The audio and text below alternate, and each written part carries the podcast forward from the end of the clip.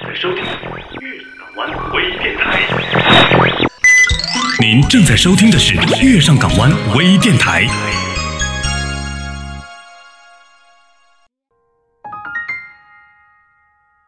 城市的人来人往中，我们可能会在某个街头迷失自己。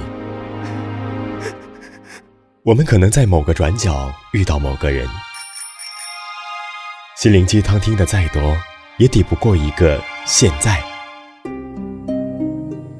没有人知道归路在哪里，但是我们仍要坚强勇敢、笔直的走下去。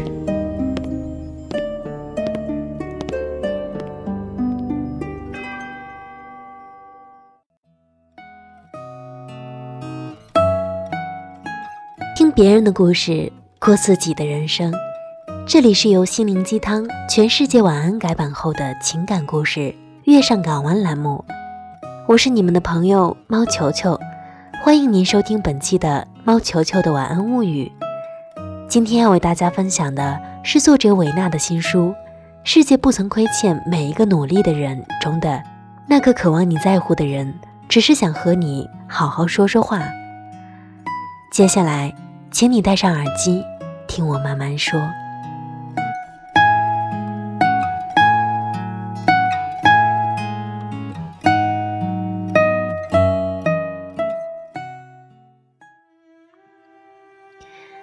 友对我说：“九松走了，他真舍得自己的才华，竟然有勇气自杀。”虽然彼此并不熟悉，但我的心还是莫名的痛了一下。朋友陆续的说了很多，猜测九松死亡的原因，感慨他的不得志，爆料他一直追求却未成功的女朋友，斥责学校一直没有给他过任何荣誉。我却陷入了无际沉默，直到那杯咖啡喝完，我都不知道自己是怎么走出那家咖啡店的。也许，当一个才华满腹的人以自杀的方式离开这个世界时，我们都会表现出超乎寻常的理解。朋友总结的更为恰当：艺术家本来就拥有与世界格格不入的灵魂。既然现实生活像是梦的枷锁，不如离去，后会无期。何谓离去？到了那里，是否真的可以解脱？当你的心不愿向眼前的世界妥协时，又该如何坚持？那个冬天没有下雪，我踉踉跄跄地走了一路，望着这座夜色旖旎的不夜城，灯火辉煌。星光点点，我竟呕吐不已。狼狈之间，满是他那双清澈而迷离的眼睛。九松是我一位朋友的朋友，他们同为一所大学的插画老师。第一次见到九松，是在一次大学老师的年终报告会上，当其他老师埋头苦写演讲笔记时，九松却显得若无其事。他一会儿看书，一会儿看向窗外。轮到他做演讲时，他潇洒的几步跨上讲台，拿着一张白纸侃侃而谈。他没有说这一年做了哪些贡献，也没有聊课程的规划、教学的思考，反而谈了这些年他的创作，总结了他所走过的路，他所看过的风景，他对爱情和友情的理解。句句之间轻松有趣，赢得了阵阵掌声。九松走下台来，朋友偷偷的对我感慨：“看吧，这就是九松赤裸裸的表白耶。”我顺着朋友羡慕的眼神，看到了插画系那位女神级的老师，她满脸羞红，竟然不敢迎接九松热烈的眼神。我不由得赞叹：“果然是才华横溢的九松。”连表白都如此有范儿。有一段时间，我整日坐在朋友学校的咖啡馆写作，几乎每次都会偶遇九松和他的女神。遗憾的是，每当我看向他们时，他们都是沉默的，很少会有欢笑声传来。偶尔九松会大发脾气，夺门而出，留下那位美丽的女神坐在一旁，暗自哭泣。我总想走上去安慰，却找不到合适的身份，所以只能像群众一样，看着这对才子佳人在我身边上演偶像剧。我从未想过，有女孩竟然会拒绝九松这样的男人，也从未想过，九松也会有垂头丧气的那一天。记得那个下午，余晖刚刚好，我坐在角落里写作。九松坐在落地窗前面的椅子上，一坐就是一个下午。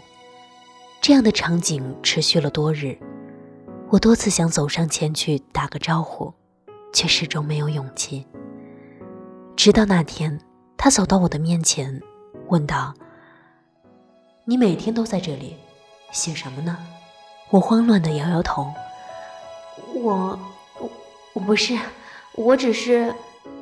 真是尴尬呀。”当崇拜的人突然出现，我的内心像闯进了一头麋鹿般惊慌失措，却不知从何说起，只好害羞地低下了头。九松笑了笑，离开了。从此，在这家咖啡店，我再也没有看到过他。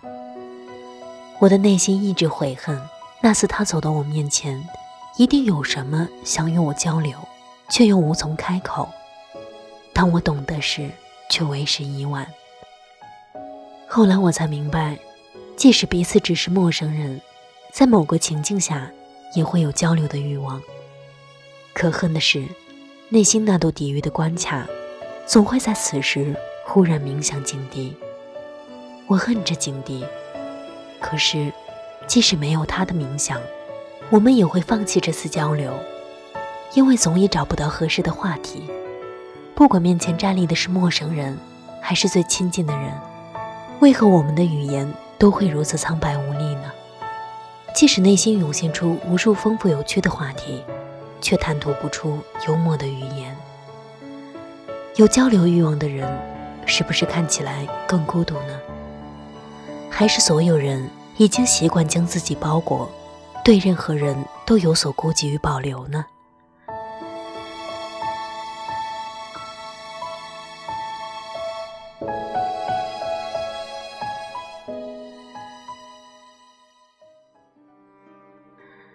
朋友说，九松一直是他们系最努力的老师，温文尔雅，从不多言。他从法国留学归来时，最初也是得意年华，喜欢带学生们投往大自然的怀抱中写生，画山川河流，画林间野花，那应该是九松最快乐的时光。待他走后，学校为了纪念他，为他举办了一次画展。我站在他的画展里，虽然每幅画都是温暖喜人的感觉，却有一种悲怆涌来，好像九松诗人般的心境。我一直在想，九松的内心究竟写了怎样的故事，才令他如此孤独？或许心灵纯净的人更为脆弱吧，因为太敏感，反而更容易对生活失望。据说九松教别人画画时，仅仅有一点令他不满意，他都会撕掉重画。与九松一起喝酒吃饭的人，无不赞美他的酒德。九松更是虔诚的公益人，汶川地震时，他也是光荣的志愿者。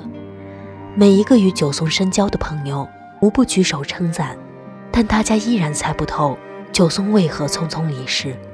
于是，他们把矛头。一致地指向了插画系的女神老师。我注意到画展中，唯有那位女神老师迟迟没有现身，便好奇地问朋友：“九松堪称完美，女神老师为何不好好珍惜她呢？”朋友无奈地笑了笑：“也许我们都不了解九松吧。事实上，他从未真正的追上她，也未曾拥有过她。或许他越是靠近九松。”就越不了解他，犹如这画作，有的人看完画展觉得清新治愈，有的人却觉得惆怅难明。事实上，他走的那天晚上，一直给他打电话，他却未接。这件事情兴许会折磨他死后的人生呢。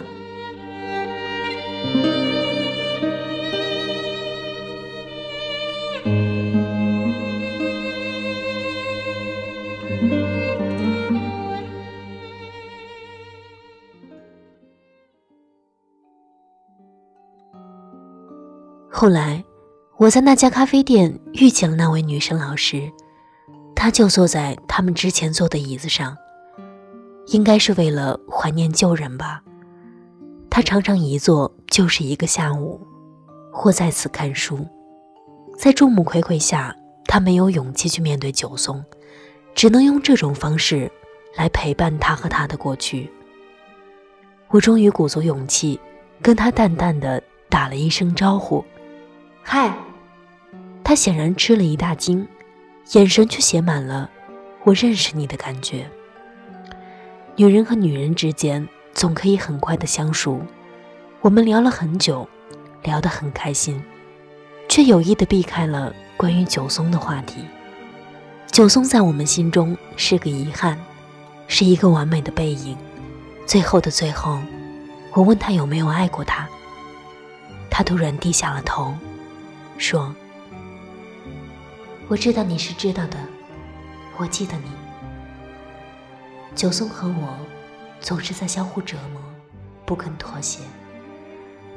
其实你们不知道，我无法给予他爱，我有我自己的难处，一些事情并不像看上去那么简单。”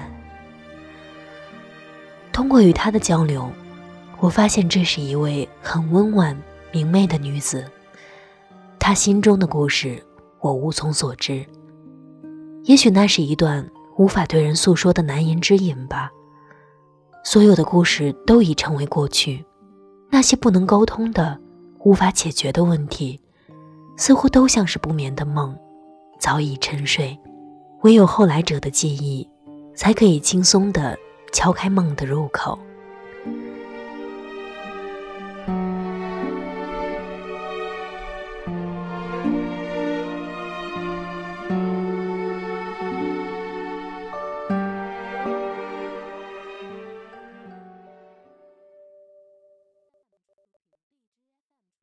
九松的结局让我想起了哥哥张国荣，他已逝去，那句。如果当年你肯嫁给我，可能会改变我的一生，感动了他的初恋，也感动了所有人。得知哥哥去世，满脸泪水。他那时曾给我打过电话，我真不知道，那就是他的求救信号。哥哥究竟说了什么呢？他说：“不如见面聊聊天。”他觉得很孤独。我当时在拍戏，却没有时间陪他。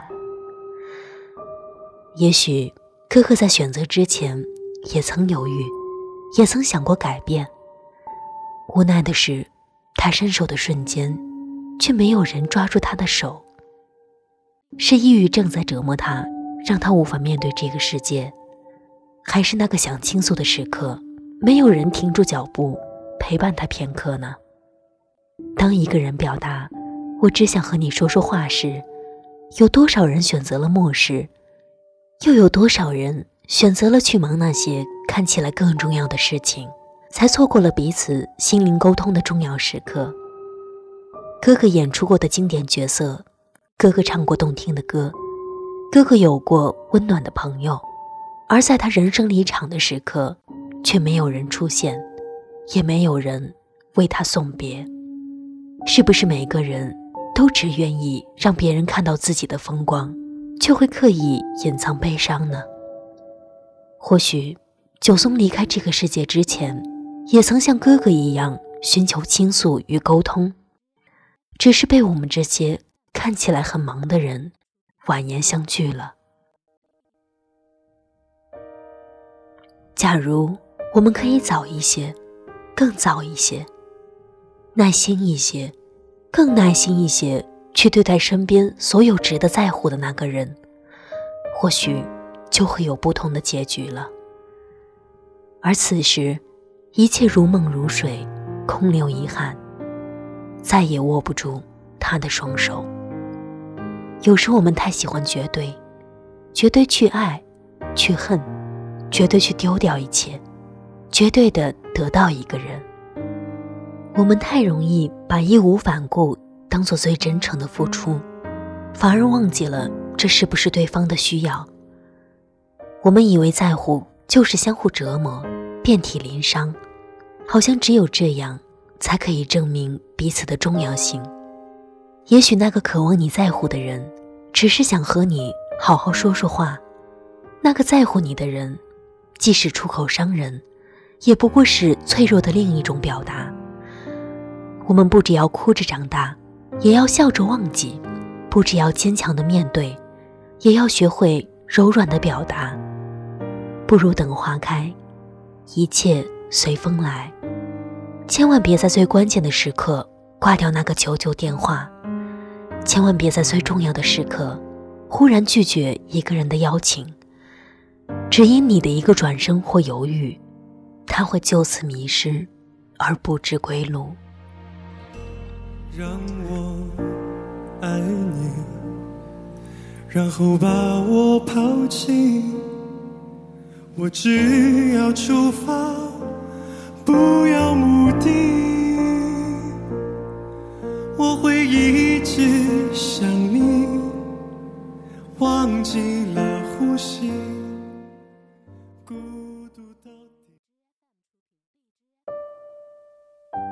着那些歌，怀念遥远的过去，时间磕磕绊绊，不曾在你的生活中停留。你又指望这个世界上谁能真正懂你呢？今夜无眠，世界晚安，陌生人你好吗？但愿你记得这熟悉的话语，在每一天的清晨、午后或者夜晚，让我用声音陪你虚度时光。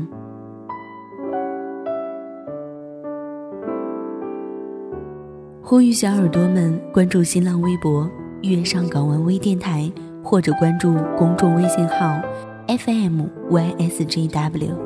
支持点歌传情，也可以私信留下你的故事，说不定下一期就是你的节目。我们下次再见。